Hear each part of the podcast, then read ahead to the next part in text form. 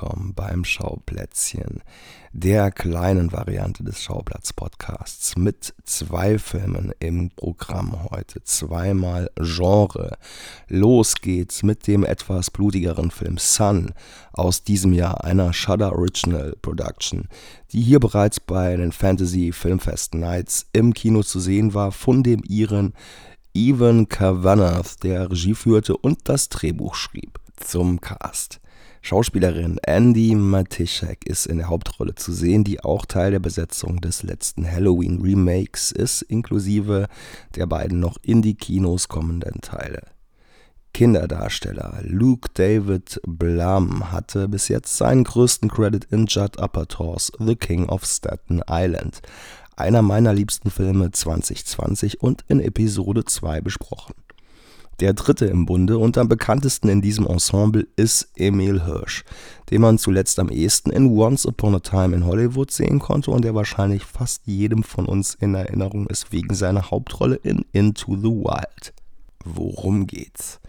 Es ist sehr schwer, über diesen Film zu sprechen, ohne dabei zu spoilern, und er hat mir mit Sicherheit auch deshalb so gut gefallen und so gut funktioniert, weil ich vorher fast nichts darüber wusste. Von daher werde ich versuchen, nur sehr vage Worte zu finden, um nicht zu viel von der Handlung vorwegzunehmen.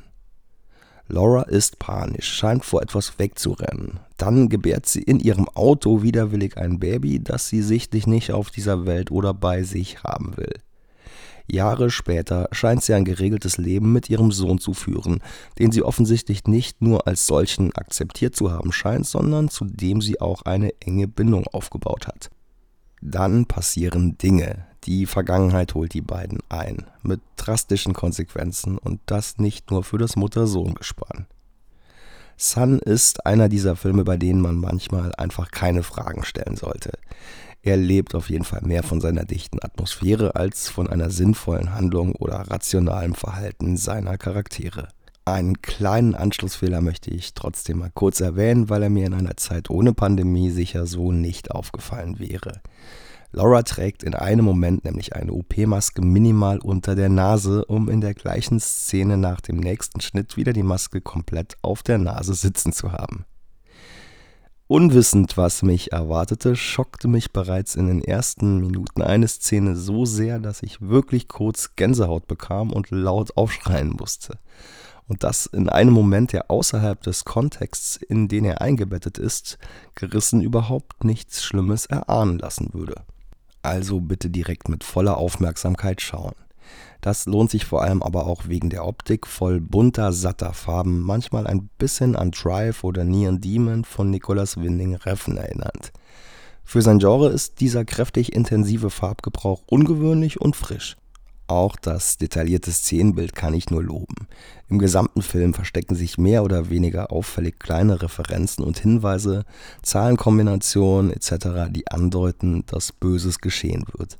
Diese liebevolle Gestaltung lässt hinwegsehen über kleinere Logiklöcher und sorgt für das intensiv stimmungsvolle Ambiente. Die Tagsszenen sind in schön herbstliches Licht gehüllt und in den Nachtszenen dominiert die schon angesprochene Neonlichtästhetik. Während sich vor dem Hintergrund dieser intensiven Farben langsam aber brutal immer mehr Unheil ausbreitet. Und vor allem Hauptdarstellerin Andy Matischeks zerrissenes Spiel reißt mit. Das Ganze gipfelt in einem fulminanten und vor allem twistreichen Finale. Sun ist mit seiner durchaus gerechtfertigten FSK 18 ein hyperbrutales Psycho-Horror-Road-Movie, das besonders von seiner düsteren Stimmung in den doch bunten Farben profitiert. Ab jetzt im Stream oder physisch erhältlich über Cape Light. Nach einem Film der satten Farben jetzt zu einem der eher matten, dem Opening-Film des Hardline Filmfestivals vom amerikanischen Regisseuren-Ehepaar John C. Lyons und Dorota Swice, die ganze sieben Jahre an Unearth gearbeitet haben. Das bekannteste Gesicht im eher mit B-Movie-SchauspielerInnen besetzten Film ist wohl das von Adrienne Barbeau, die man bestimmt aus dem ein oder anderen John Carpenter-Film kennen mag, mit dem sie auch liiert war, die aber auch schon für Wes Craven und George R. Romero vor der Kamera stand. Die Ausgangssituation erinnert ein bisschen an den zuletzt bei Netflix erschienenen Schwarm der Schrecken. Seine Figuren strugglen finanziell in der ländlichen Peripherie. Die Farmen bringen genug Ertrag zum Überleben, aber zu wenig, um wirklich davon zu leben.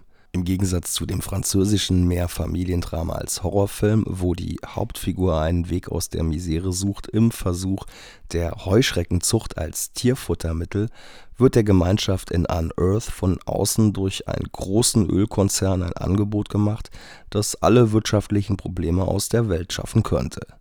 Fracking eine Methode, bei der durch Bohrungen unter hohem Druck und mit der Hilfe eines Wasser-Sand-Chemikalien-Gemischs Bodenschichten gelockert werden, um Erdgas bzw. Erdöl an die Oberfläche befördern zu können. Der Genrefilm ist inspiriert von Dokumentarfilmen über Fracking. Im echten Leben nicht nur folgenreich für das Land, auf dem es betrieben wird. Es hat nämlich auch gesundheitliche Auswirkungen auf die Menschen, die es betreiben und die Anwohner dieser Gebiete. Dem Regisseurenpaar war es ein Anliegen, das Thema in einen fiktionalen Rahmen zu packen, weil es für sie die bessere und weniger langweilige Vorgehensweise ist, darauf aufmerksam zu machen. Besonders subtil ist es nicht, wenn der böse große Ölkonzern im wahrsten Wortsinn vor der Tür steht, vertreten durch einen verdächtig netten, aber natürlich auch irgendwie schmierigen Typen. Der vielleicht einzige Ausweg aus den prekären Lebensverhältnissen bleibt dann im Verlauf des Films natürlich nicht ohne Konsequenzen. Die Atmosphäre ist dabei stets latent beunruhigend und es dauert ein bisschen, bis der Film in Fahrt kommt oder sich Spannung aufbaut. In den knappen ersten zwei Dritteln ist das bis auf eine kleine blutige Szene mehr ein Sozialdrama im Landwirtschaftsmilieu des amerikanischen Hinterlandes als ein reiner Horrorfilm.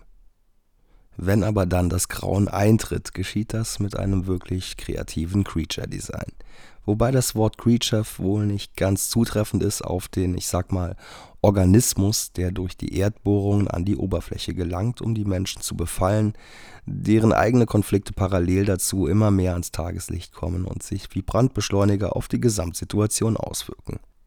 Insgesamt ergibt das einen soliden Horrorfilm, der streckenweise ein bisschen ziellos wirkt und zerfasert in seinem Figurengeflecht, der aber mit einem effektvollen Finale und schön handgemachten, echt ansehnlichen Practical Effects über die Schwächen hinwegtröstet. Für Fans des Genres auf jeden Fall einen Blick wert. Unearth kommt hierzulande über die Bush Media Group raus und erscheint am 8.10. auf Blu-ray, DVD und Video on Demand. Vielen Dank fürs Hören dieser Folge und jetzt nochmal ein kleiner Aufruf. Sendet mir gerne bei Instagram bei @schauplatzpodcast eure abgefahrensten Kinogeschichten. Was habt ihr skurriles erlebt? Was sind die verrücktesten Sachen, die ihr bei einem Filmfestival oder bei einer Kinovorstellung gesehen habt? Gerne auch Promi-Begegnungen. Die schönsten Beiträge werde ich dann in absurde Anekdoten 3 vorlesen. Freut euch auch gerne schon mal auf die nächste Folge, denn da wird es wieder heißen Gefragt mit einer wundervollen Gästin, Schauspielerin und Produzentin und vor allem in einem Segment in letzter Zeit besonders in Erscheinung getreten. Seid schon mal gespannt. So, dann noch einen schönen guten Abend, einen schönen guten Morgen, schönen guten Tag. Kommt gut an euer Ziel nach Hause, schlaft gut und ciao.